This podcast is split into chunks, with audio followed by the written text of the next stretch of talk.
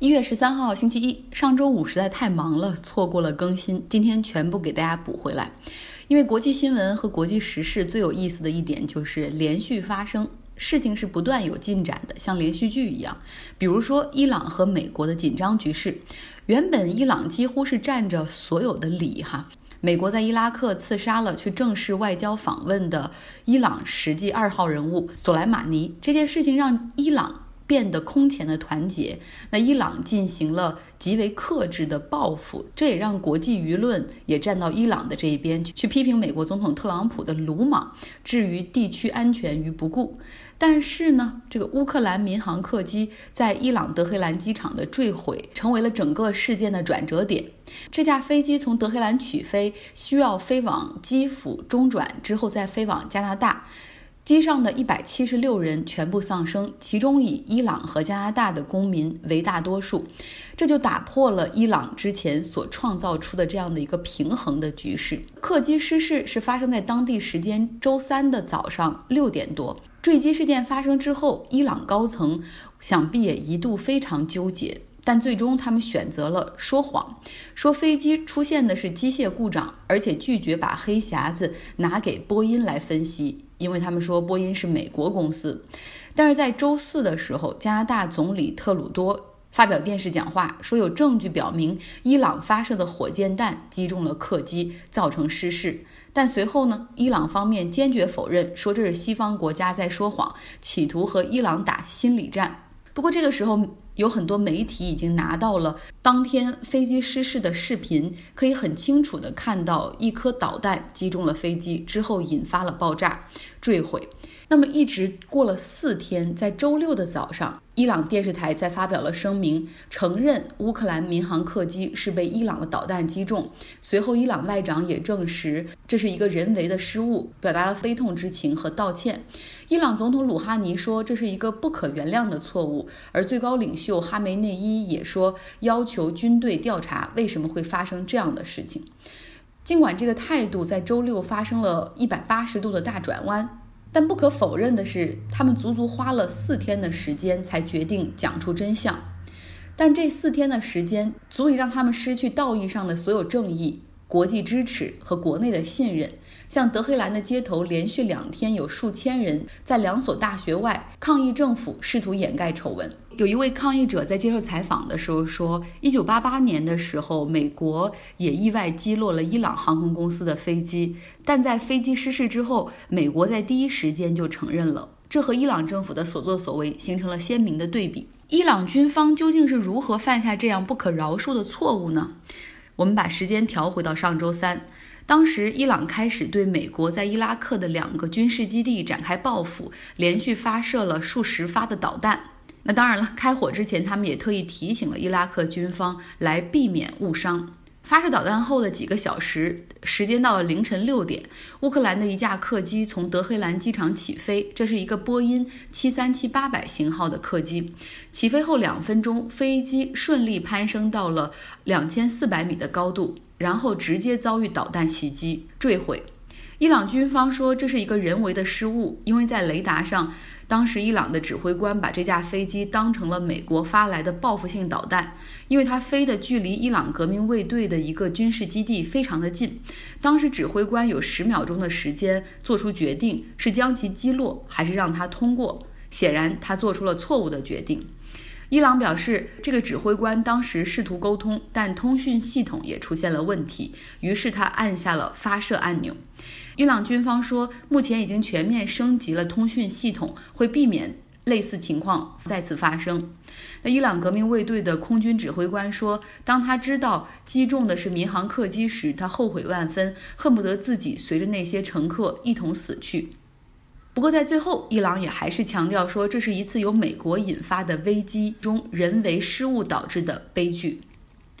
那么，我们回到美国国内吧。美国总统是三军总司令，也就是说，他开战之前无需经过任何国会的同意就可以直接下令，而之后呢，可能需要向国会陈述足够的理由。当然，国会有从立法权上去限制总统军事权力的武器。那么，特朗普以信息保密级别比较高为由，很多信息是拒绝和国会进行事后分享。但是特朗普在 Twitter 上说，刺杀索莱马尼有充分的理由，因为后者正在策划针对美国四个使馆的袭击。不过，他这个说法没有得到国防部长和国家安全顾问的响应。在接受采访的时候，这两位都含糊其辞地说：“哦，没有看到确切的情报报告，说有四个使馆将被攻击。”这一点甚至让几个共和党的议员感到发毛。他们说：“是我们的情报系统出了问题，还是报告安全级别上有所限制？难以想象，总统和他的幕僚所掌握的信息居然差距这么大。”另外呢，美国众议院还在通过一项投票，试图限制特朗普对于伊朗继续开战的权利。众议院已经通过了，就是如果特朗普要对伊朗再度发起攻势的话，需要先去和国会陈述理由。不过这个立法需要通过参议院才能够生效，而目前呢，参议院是由共和党来掌控，所以这个结果会怎么样，很难预料。在上周五的晚上，我去旧金山，然后返回伯克利的路上，在金融区的地铁口 Montgomery 看到大概有二十多个反战人士在冷风中抗议，他们在手上和衣服上写着 “No War”，我们不需要战争。虽然很多人和我一样，因为工作，然后匆匆忙忙地回家，没有办法加入他们，但路过他们的时候，我们都投去了敬佩的目光。总有一些人愿意牺牲自己的时间去捍卫一个集体的价值。关。另外一件有关和特朗普有关的，就是他的弹劾案，因为美国对伊朗高级将领索莱马尼的刺杀，这个弹劾案是被冲淡了，但是呢，还是有所进展。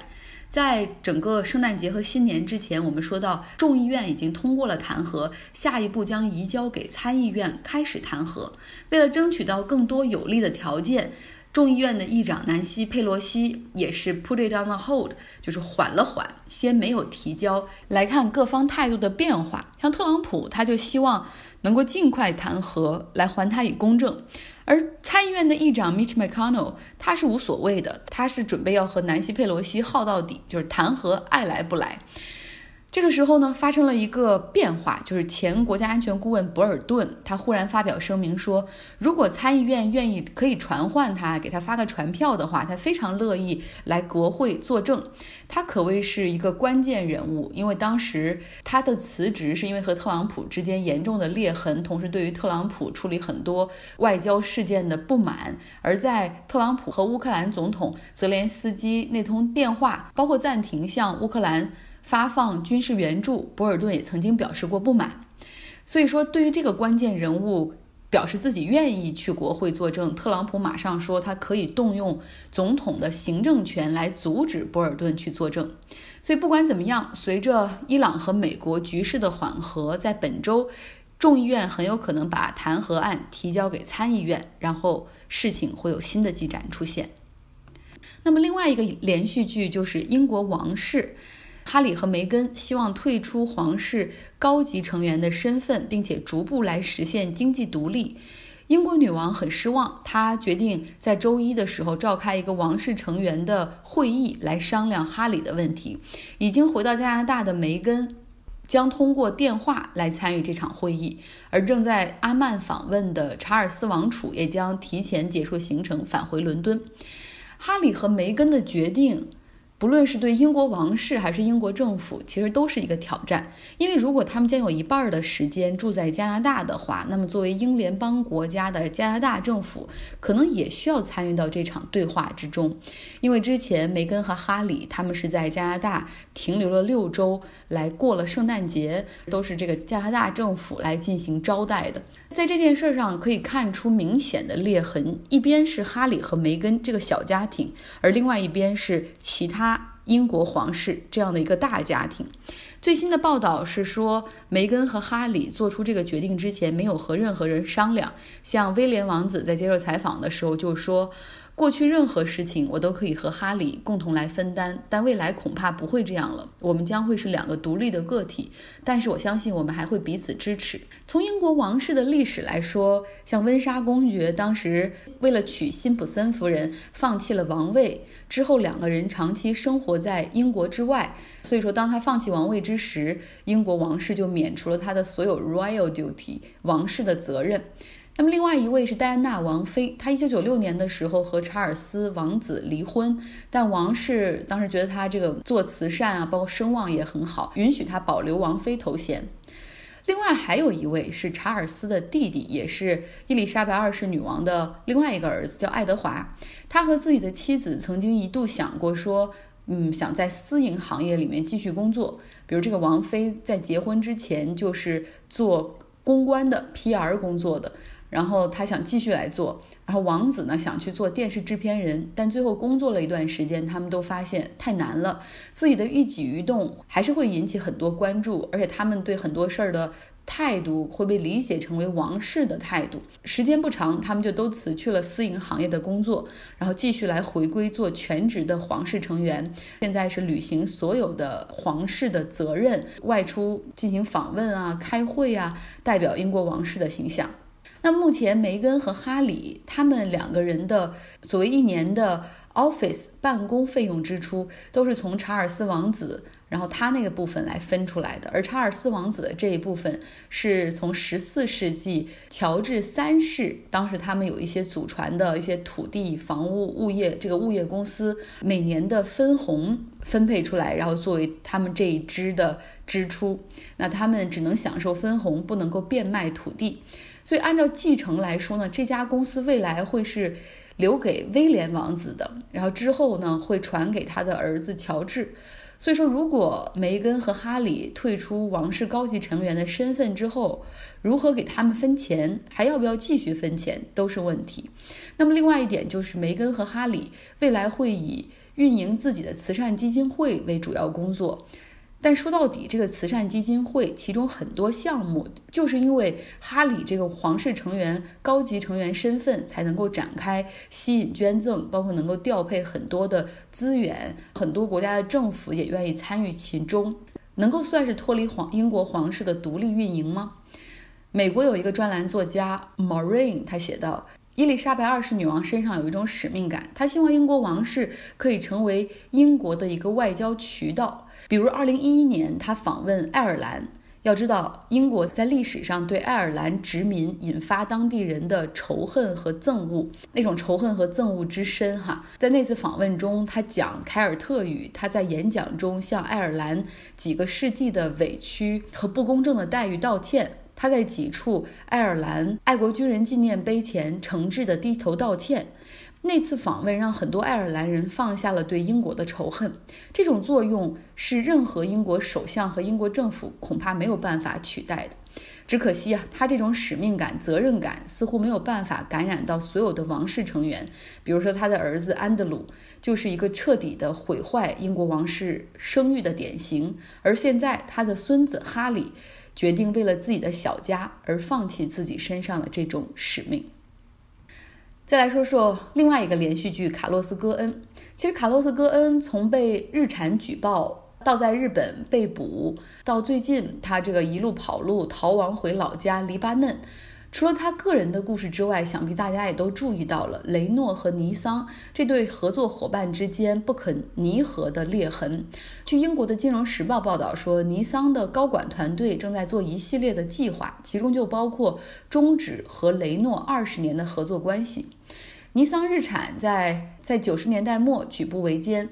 雷诺后来提出了并购计划，两家车企开始联合。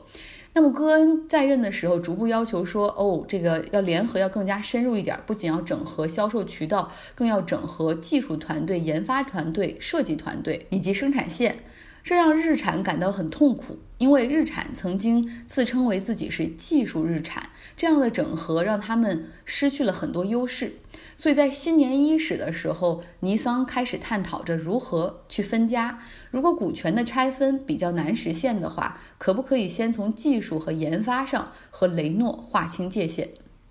其实说到底，日本真的是一个很大的市场，人口、消费、内需也是比较强的。但是企图进入日本市场的外国企业都知道。日本市场的难度有多高？上周五，我我和这个为美国企业在国外提供服务的美国政府机构 Commercial Service 他们的湾区办公室人聊天儿，他说，就是日本有独特的文化，就是看上去彬彬有礼，然后很多情况下他们说是，但是心里想的是不是。